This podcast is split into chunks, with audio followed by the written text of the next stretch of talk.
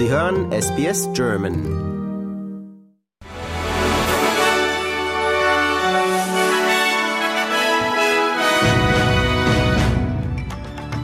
Sie hören den SBS German Newsflash an diesem Dienstag, den 3. Oktober. Mein Name ist Benjamin Kantak.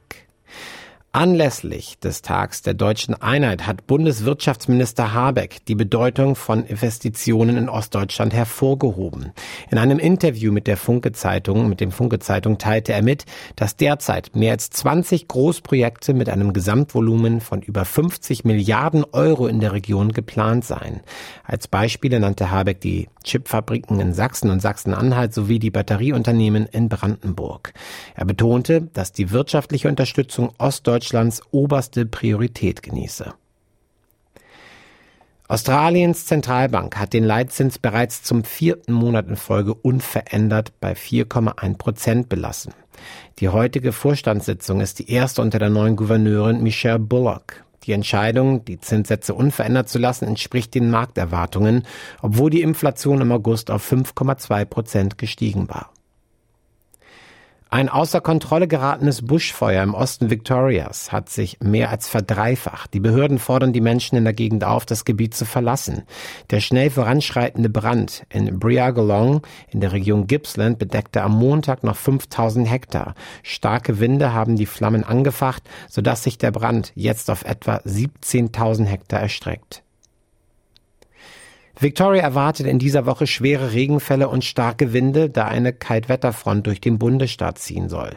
Die Experten des Bureau of Meteorology warnen vor der Gefahr von Überschwemmungen, insbesondere ab morgen.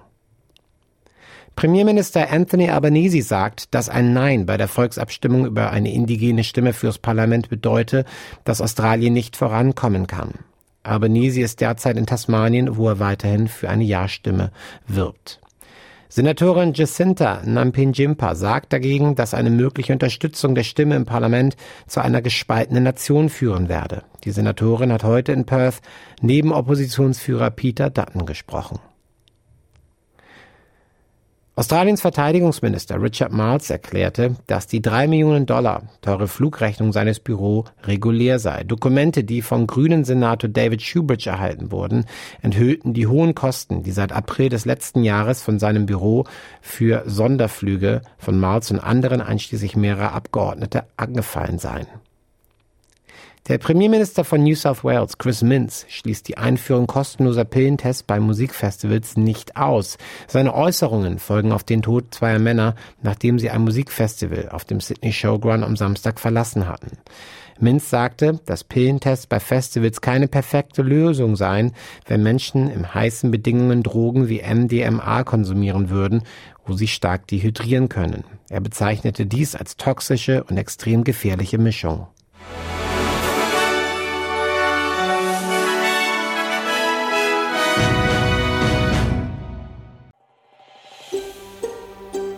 Lust auf weitere Interviews und Geschichten?